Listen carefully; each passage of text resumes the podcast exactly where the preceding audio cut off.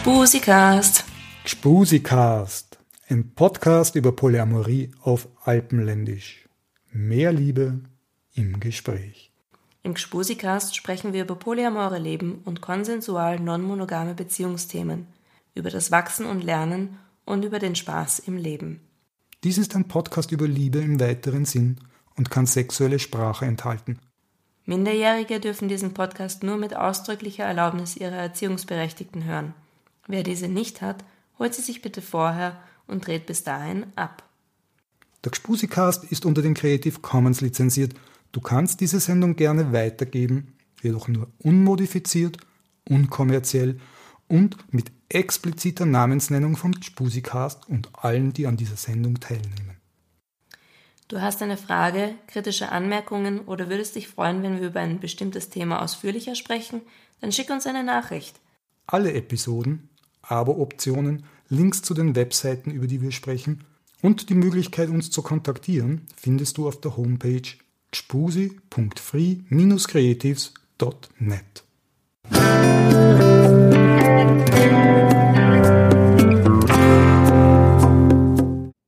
Grüß dich, Newey. Servus, Werner. Boah, ich freue mich total, dass du da bist und dass wir ein bisschen über die Anfänge von Polyamorie in Wien reden können.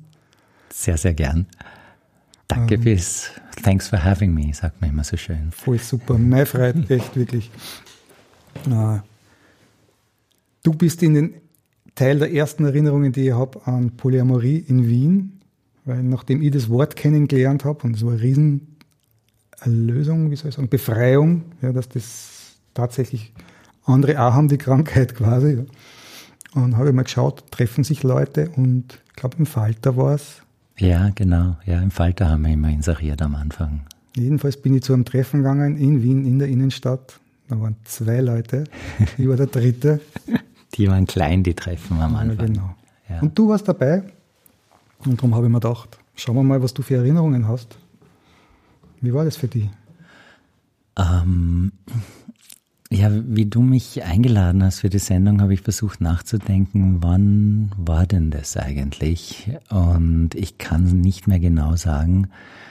Ich, das war so Anfang, Mitte der Nullerjahre. Also ich glaube so 2003, 2004.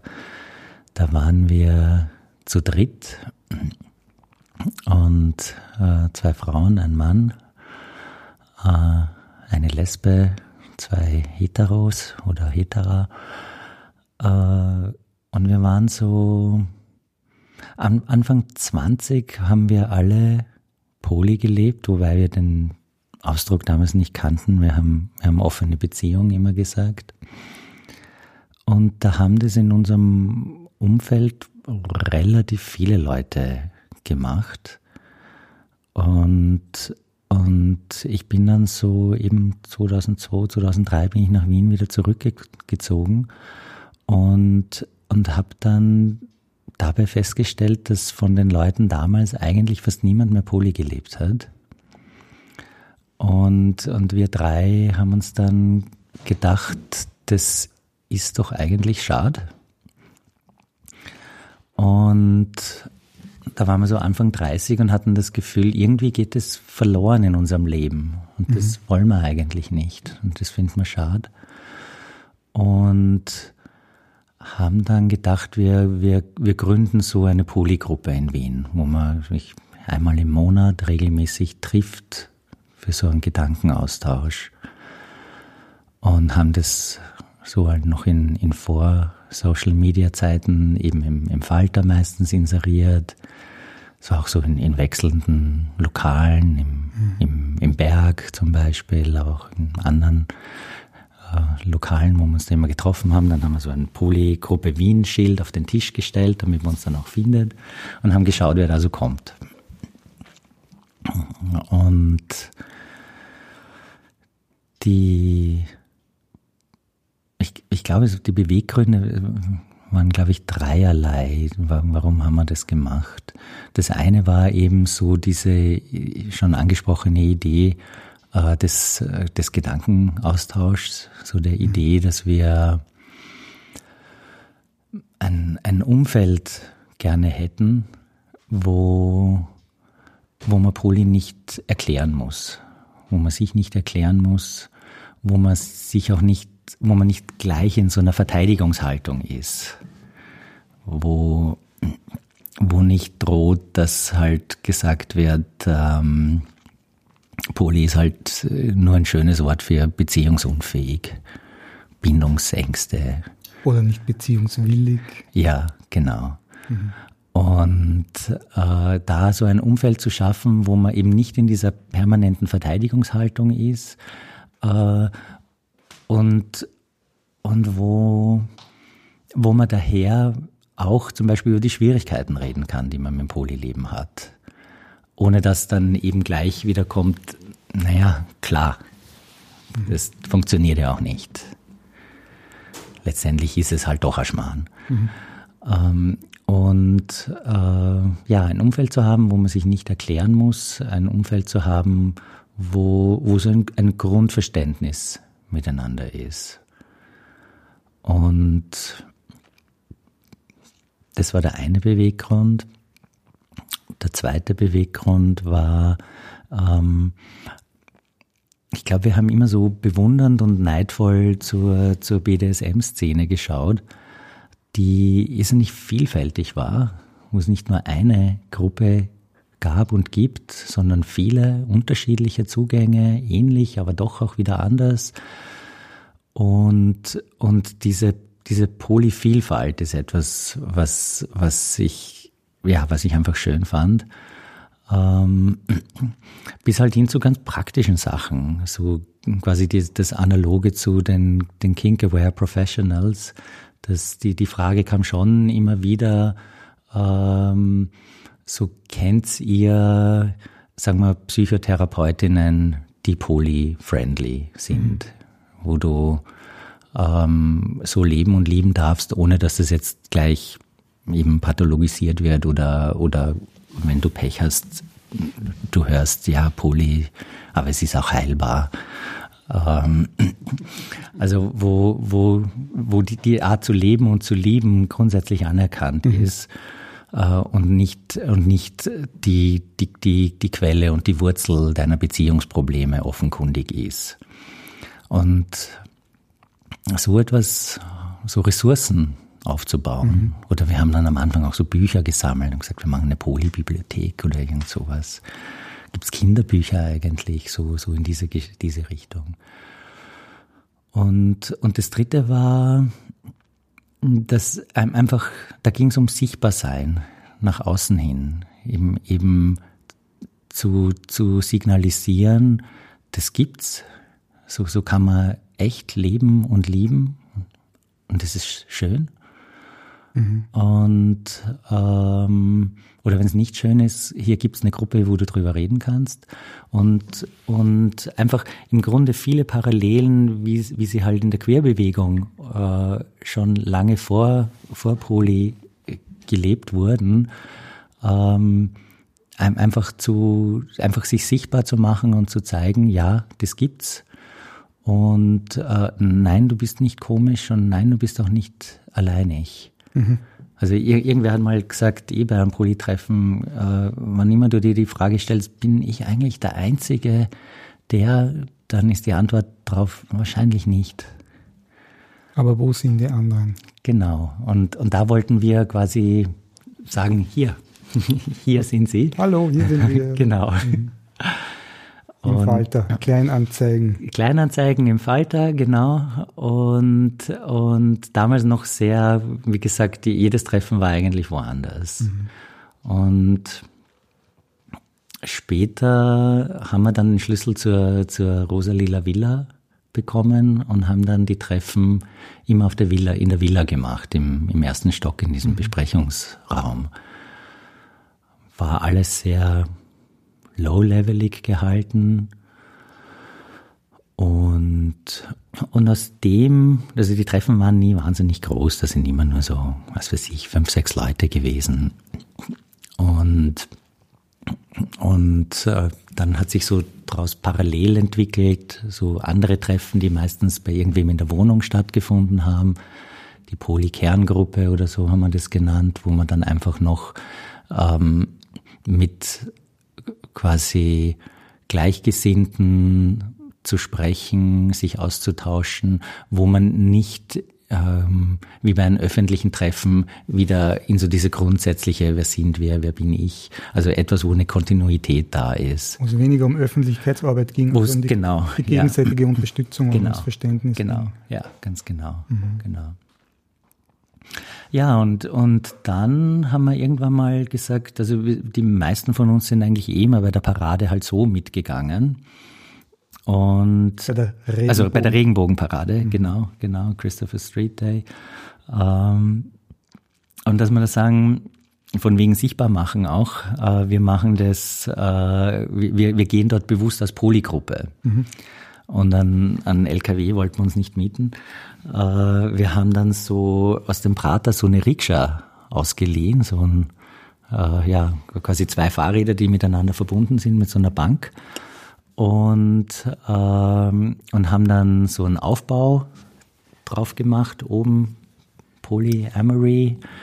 Ähm, in bunten Buchstaben, in, bunt wie der Papagei. Ja, genau. Ja, wir haben, wir haben ja so in den Anfangszeiten haben wir ja auch so, wie, wir das Wort Poly auch für uns entdeckt haben, das kannten wir am Anfang ja auch nicht, haben wir dann so im, im Internet herumge, also ja, gegoogelt gab es noch nicht, aber gesucht, Suchmaschinen gab es natürlich schon ähm, und, und sind halt da auf so Polysymbole wie eben der Papagei, die Polly äh, oder dieses Herz mit dem Unendlichzeichen mhm. und, und diese Sachen draufgekommen und, und haben auch gesagt, dass, ja, also wir möchten Teil Teil von einer internationalen Bewegung eigentlich sein und möchten das auch auf der Wiener Regenbogenparade zeigen und haben dann auf diese Rikscha haben wir dann vorne so ein Papagei drauf montiert mit Kabelbindern, also aus Holz natürlich, keine echten, mit Kabelbindern. Und es erinnert mich gerade an Monty Python. Ähm, und, äh, und dann haben wir so Flugis gemacht und die haben wir dann ausgeteilt und Richtig, die, ja, die Parade geworfen. Genau. Und, ähm, und das war zum einen hat es riesig Spaß gemacht. Also es ist schon nochmal ein Unterschied, einfach nur bei der Parade mitzugehen oder bewusst als einen bestimmten Teil der Queer Community ganz offen, ganz offenkundig sichtbar aufzutreten. Das, das hat großen Spaß gemacht und war sehr schön. Und das Wetter war auch toll. Und, äh, und das hat qualitativ auch einen großen Sprung bewirkt, weil nach der weiß jetzt eben nicht mehr nach der ersten oder nach der zweiten Parade, äh, war dann beim nächsten Polytreffen irre viele Leute da, also für damalige Verhältnisse. Da waren dann irgendwie, ich, weiß nicht, ich glaube, wir waren 20, 25 Leute waren da auf einmal im Raum, statt den üblichen fünf. Und wir haben uns natürlich irrsinnig gefreut und haben halt dann, so wie immer, begonnen, sagen, was ist Poly und warum. Und sind dann draufgekommen, die kennen das alle die, die das leben. ist überhaupt keine Neuigkeit für die, die leben das auch. Hm. Und, äh, und das war äh, die meisten Leute aus der BDSM-Szene. Und, äh, und das war, finde ich, wahnsinnig befruchtend und schön. Ja. Äh, und ich habe so den Eindruck, dass ähm, ähm, bei BDSM musst du meiner Ansicht nach sehr klar über Sex reden mhm. und musst sagen und in irgendeiner Form kommunizieren, ähm, wo sind meine Grenzen, was sind Grenzen, die du pushen darfst, was darfst du nicht, was fahrt für mich. Ähm, all diese Sachen musst du kommunizieren. Und äh, bei Poli ist es, finde ich, sehr ähnlich äh, auf der Beziehungsebene. Du musst, ähm, glaube ich, damit es wirklich gut funktioniert, musst du im Grunde sehr klar über, äh, du musst dir selbst sehr klar sein, mit was für Art von Beziehung ist das. Mhm. Und du musst das auch klar kommunizieren können. Und das musst du auch immer wieder aufs Neue tun können, ähm, weil sich möglicherweise Sachen halt ändern bei allen Beteiligten. Und und das fand ich sehr spannend und sehr schön und hatte überhaupt den Eindruck, dass es paar so ähm, Szenen gibt oder gab oder wahrscheinlich immer noch gibt, die von vornherein sehr polyaffin sind. Also die BDSM-Szene ist sicher eine davon. Äh, die tantrische Szene hat ein, ein Eck, das sehr poly ist. Ähm, und äh, so der politisch linke, aktivistische Bereich äh, ist, ist auch nochmal ein großes Polyeck, wenngleich viel weniger ausgesprochen und viel weniger reflektiert, würde ich jetzt kritisch auch ja, die, anmerken. Die, die Leute von der Libertine, von der Wiener SM-Szene, die haben ja, ich glaube, es war die erste Regenbogenparade, so bei der Vorbereitung, wo wir dann alle gestanden sind und gewartet haben, bis losgeht, steht der Robert von der Libertine, sitzt auf, dem, auf dieser Kutsche, die da von den menschlichen Pferden gezogen werden soll und wird und sieht da irgendwie jemanden mit einem Polyamorie-Schild und so und er ist ganz fanatisch und sagt, ja, super, gut, dass ihr da seid. Mit euch müssen wir nachher unbedingt reden. Ja, so hat das angefangen. Ja, genau das haben sie dann auch getan. Ja. Nein, da ist das viel, finde ich, äh, Schönes draus entstanden und ähm, ja, wenn, wenn, wenn ich, also mein Traum damals war ja auch immer, ich gehe zu einem Polytreffen in Wien, das ich nicht selbst organisiert habe. Und, und wenn ich jetzt sehe und höre, und kürzlich war ich eben bei, bei einigen Polytreffen mhm. und da sind halt 30, 40 Leute, manchmal äh, höre ich sogar 50 Leute. Ähm, und das spaltet sich auch auf. Gibt es eben den queer-feministischen Teil in der Schwelle. Karaoke. Äh, Poly-Karaoke, Poly-Weihnachtspunsch. Äh, da, da tut sich wahnsinnig viel und das finde ich irrsinnig schön. Ja, mir taugt das auch total, weil das ist eine Szene, die keinen Papst hat, der das alles für die Kinder erledigt, sondern wir machen, wir machen das selber. Jeder bringt halt was bei in die Szene und so entstehen halt immer mehr neue Angebote. Mhm. Und super, da ist ganz viel Drive drinnen, ganz viel Lebendigkeit. Ja, weil in der Anfangszeit, so nach zwei Jahren, war das zum Teil schon noch sehr zart. Also jedes Mal wieder ein Treffen, wo dann halt wieder fünf Leute kommen. Ähm, das, das waren, zum Teil habe ich das schon noch als, als Durststrecke in Erinnerung. Und deswegen freut es mich, äh, dass das jetzt so, ja, einfach so toll läuft. Ja, die Sichtbarkeit, also so wie ich das beobachtet habe, die Sichtbarkeit ist dann durch, durch die Teilnahme an der Regenbogenparade viel, viel größer worden. Mhm. Und dann gab es diese regelmäßigen Treffen, die in der Rosa-Lila Villa stattgefunden haben. Mhm. Und dort sind dann auch immer wieder Leute hinkommen, die das über die Flyer zum Beispiel kennengelernt haben mhm. oder eben durch die beginnenden sozialen Medien und, und, und, und die mhm. Präsenz im mhm. Internet. Und dort gab es dann auch sicher zwei, drei Jahre lang Treffen, die relativ trocken waren, aber die zur Information der Öffentlichkeit waren und wo immer wieder ein, zwei, drei völlig neue Leute gekommen sind, die das mhm. einfach mal mhm. hören wollten. Ja. Zum Teil von sehr weit her. Also, ich meine, für österreichische Verhältnisse. Da sind, sind immer Leute extra aus Graz hergekommen oder aus mhm. Oberösterreich. Mhm. Ähm, und ja, und auch da denke ich mir, gerade in Graz, was ich so mitkriege, tut sich einfach irrsinnig viel. Wenn man in Graz lebt, dann muss man nicht mehr extra nach Wien fahren, um zu einem Polytreffen zu mhm. kommen. Ganz im Gegenteil. Ja, jetzt ist, hat es ja auch als ganz eine andere Qualität. Das ist jetzt eine Gemeinschaft, wo es ein großes Hurra ist, wenn man sich einmal im Monat trifft. 30 Leute, 40 Leute oder noch mehr. Völlig andere Qualität. Mhm. Und damals waren das halt so richtig ein paar wenige Leute, die regelmäßig die Treffen ausgerichtet haben. Da waren, um Rede und Antwort zu stehen und derartige Dinge. Also ein bisschen trockener, Kreis mit Sesseln und artige Menschen und so weiter. Und jetzt ist das einfach in einem Wirtshaus, die Leute essen gemeinsam, trinken. Und natürlich können immer noch Menschen kommen, werden total gut ins Thema eingeführt.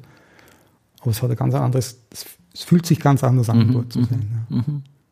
Nein, also ich war eben kürzlich bei so einem Treffen und, und bin mir gleich quasi willkommen geheißen, vorgekommen. Also das war mhm. etwas, wo ich das Gefühl gehabt, dass, ja, das nein, war wirklich sehr fein. Eine große Wohlfühlatmosphäre. Mhm. Ja. Und auch toll an die Leute, die sie eben jetzt organisieren. Ich finde, das machen sie wirklich super. Ja, Hut ab. Ja, Hut ab. absolut. Inzwischen gibt es ja breites Spektrum auch an, an Publikationen und so weiter. Ja.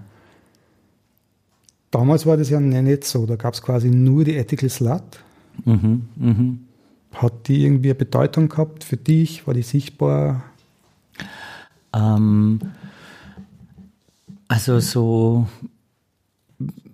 wir, haben, wir haben eine Ethical Slide, also es war uns allen ein Begriff und wir haben sie dann auch gleich engagiert gekauft für unsere Polybibliothek. Mhm. Ich glaube, gelesen hat es nicht wirklich wer, mhm. ehrlich gesagt. Ähm, ähm, uns, uns selbst, wir haben es halt gelebt und für uns war es irgendwo eh klar. Und wenn du, wie gehe ich jetzt mit, falls doch Eifersucht da ist oder wie gehe ich mit Unsicherheit um, ähm, war etwas, wo man sich dann eigentlich eher direkt halt in, in diesen äh, Gruppen ausgetauscht hat drüber. Mhm. Ähm, und weniger, also ich, ich habe erstaunlich wenig eigentlich zu Poli je gelesen. Mhm. Was für mich persönlich eine sehr, sehr spannende und sehr hilfreiche Ressource war, die es damals schon gab. Ich bin ja dann erst eine Zeit später dazugekommen, während ihr noch diese allerersten Stammtische gehalten habt, noch vor der Regenbogenparade. Was damals schon gegeben hat, das war dieser englischsprachige Podcast, mhm. Polyamory Weekly von mhm. der Cunning Minx. Mhm. In binnen zwei, drei Tagen die ersten 40 Episoden durchzuhören. Und da gab es halt ganz viele Referenzen auf The Book, das mhm. gute The Good Book, ja. Die Bibel schlechthin. Ja. Schlampen mit Moral, inzwischen gibt es ja die Übersetzung davon. Ja, inzwischen ist es, von dem redet ja kaum, kaum mehr wer von dem Buch. Jetzt ist ja uh, More Than Two. Mhm. Auf das beziehen sich mhm. sehr viele mhm. halt, ja, jetzt drüber ja. reden. Ja, spannend, wie sich es verändert hat. Ich denke mal, generell Internet hat hier halt natürlich auch sehr viel verändert, rein was es an mhm. Ressourcen gibt, was es an, an Videos gibt, was du an Fernsehdiskussionen dir runterladen kannst. Äh, also da, da kann man, könnte man wahnsinnig viel mhm. schauen und sehen und lesen. Ähm, ja, wie gesagt, ich, ich selbst habe es eigentlich irgendwie nie gemacht. Mhm.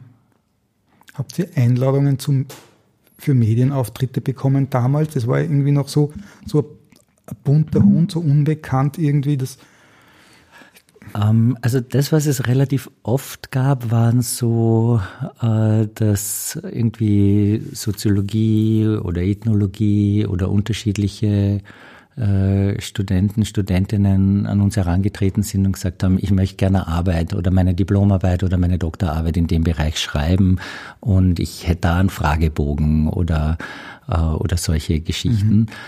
Ähm, es gab schon von Medien auch Anfragen, ähm, ich persönlich habe mich so auf, auf diesen Nachmittags-Talkshows äh, nie so wohl gefühlt. Also auf die habe ich eigentlich nie, nie äh, reagiert oder immer abgesagt. Es gab dann schon vom Standard gab es mal ein längeres Interview. Mhm. Äh, in Ö1 gab es irgendwie gibt es ein Feature, das heißt Menschen leben heute oder so ähnlich. Menschenbilder? Ja, ich weiß es nicht mehr genau, mhm. ehrlich gesagt.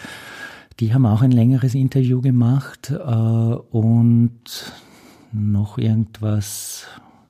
Ähm, das, das Interessante ist, dass, obwohl das sehr ausführliche und auch, fand ich, atmosphärisch sehr angenehme Interviews waren, äh, keine von denen sind je veröffentlicht worden.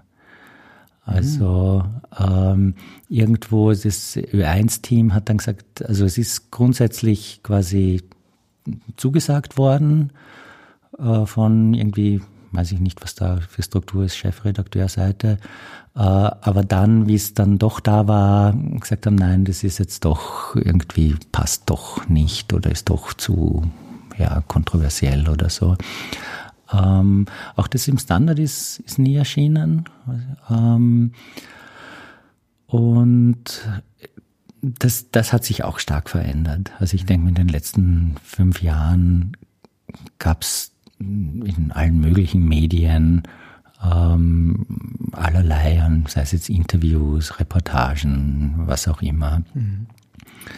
Ähm, und ich denke mir, es, es hat, hat sich auch, äh, wir waren ja immer so ein bisschen auf der Suche nach, ähm, wo, wo, wo findet man Polyamory in, in einem Kontext, wo es nicht problematisiert wird. Mhm. Also es, äh, äh, ein, eines der Bücher, die das mir in Erinnerung ist, was eh noch gar nicht so lang ist, von die, die Millenniums-Trilogie von Stieg Larsson, wo äh, die Hauptfigur, die als sympathische Hauptfigur geschildert wird, äh, ganz ähm, selbstverständlich eine Beziehung zu zwei Frauen hat, ohne dass das jetzt ein großes, überhaupt eigentlich ein großer Inhalt der Handlung eigentlich wäre. Das kommt einfach nur nebenbei vor und ist auch nie, ist auch nie äh, problematisch dadurch. Mhm. Das habe ich zumindest in Erinnerung. Wer weiß, wie das ist, wenn jemand anderer das Buch liest.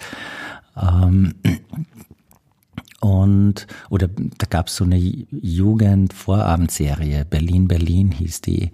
ein junges Mädchen kommt nach Berlin und will Comiczeichnerin werden und erlebt halt da allerlei an, an Berufs- und Liebeswirren und ist da über einige Folgen hin äh, eben dann mit zwei Typen zusammen, weil sie sich einfach nicht entscheiden kann.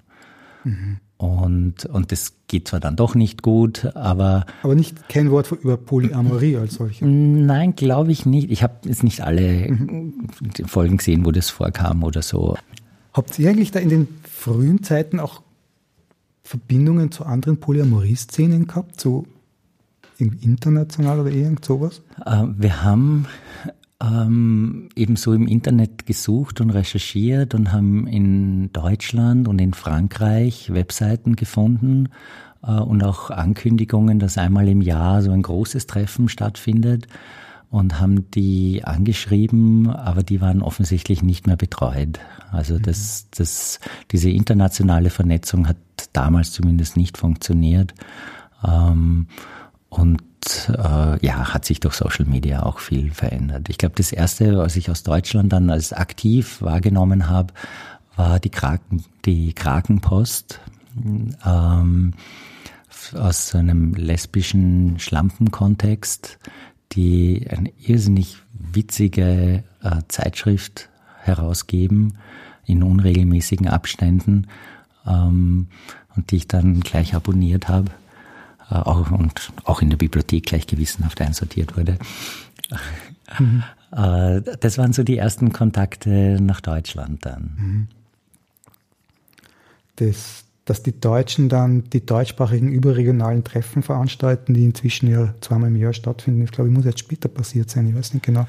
Entweder ist es erst später passiert oder wir haben es halt einfach nicht mitgekriegt. Also Wir hatten die Infos nicht, möglicherweise. Also. Das organisiert der PAN e.V., Polyamores Netzwerk Deutschland. Mhm. Und das läuft alles über polyamorie.de, glaube ich, oder polyamorie.de, ich weiß nicht genau. Mhm. Und das war sicher erst einige Zeit, nachdem wir dann, mhm. nachdem wir mhm. schon auf der Regenbogenparade mitgekommen sind. Kann gut sein, dass das damals einfach auch noch nicht gab. Ja, glaube ja. Naja, dann glaube ich, war es das einmal für unseren historischen Abriss. Zeitzeugen vor dem Mikrofon. Danke fürs Kommen. Total liebes Gespräch. Ja, danke, dass ich hier sein konnte. Danke für die Einladung. Okay. Tschüss. Herzlichen Dank. Ja, baba.